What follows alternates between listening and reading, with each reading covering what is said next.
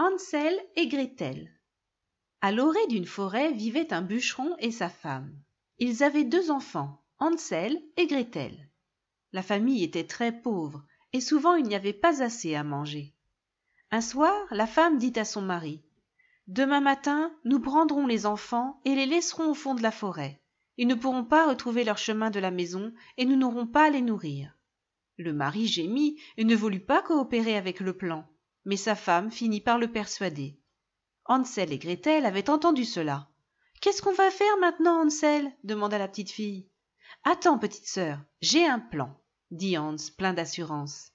Et lorsque ses parents étaient endormis, il se faufila hors de la chaumière et remplit ses poches de cailloux blancs. Le lendemain matin, leurs parents emmenèrent effectivement Hansel et Gretel dans la forêt. Ils marchèrent longtemps, mais Hans laissait secrètement tomber un caillou blanc tous les quelques mètres.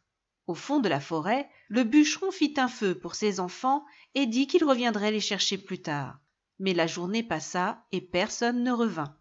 Les enfants finirent par s'endormir, et quand ils se réveillèrent, c'était le milieu de la nuit. Gretel avait peur, mais Hans lui parla des cailloux blancs. Il prit sa sœur par la main, et ainsi ils retournèrent à leur maison tôt le matin. Leur père était ravi, mais peu de temps après, il n'y avait presque plus de nourriture, et sa femme voulait à nouveau laisser leurs enfants dans la forêt. Et encore une fois, l'homme finit par accepter. Hans voulait à nouveau aller ramasser des cailloux, mais la femme avait verrouillé la porte. Cette fois, il dut donc partir sans cailloux. Cependant, Hans jetait toujours des petites miettes de son dernier morceau de pain sur le sol. Une fois encore, les enfants furent laissés près d'un feu et une fois encore ils se réveillèrent seuls au milieu de la nuit. Mais lorsque hans chercha la trace des miettes de pain il ne les trouva pas. Les petits oiseaux avaient mangé toutes les miettes. Les enfants errèrent donc dans la forêt pendant des heures. Ils avaient faim et soif et étaient sur le point d'abandonner quand ils virent soudain une petite maison très spéciale. La maison était faite de pain les fenêtres de sucre et le toit de crêpe les enfants ont immédiatement commencé à les manger. Soudain, une voix retentit depuis la maison.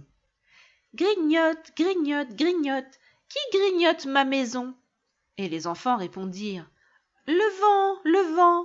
Et ils continuèrent à manger sans être dérangés. Puis soudain la porte s'ouvrit et une très vieille femme se tenait dans l'embrasure. Entrez, les enfants, je ne vous ferai pas de mal. À l'intérieur, Hansel et Gretel reçurent une nourriture encore plus délicieuse et purent dormir dans des lits douillets. Mais la vieille femme était en fait une méchante sorcière, et les enfants étaient son plat préféré. Le lendemain matin, elle enferma Hans dans une cage. Gretel devait constamment lui préparer de la bonne nourriture pour qu'il devienne gros. Mais Hansel était malin et à chaque fois que la sorcière lui demandait si elle pouvait sentir son doigt, il sortait un bâton.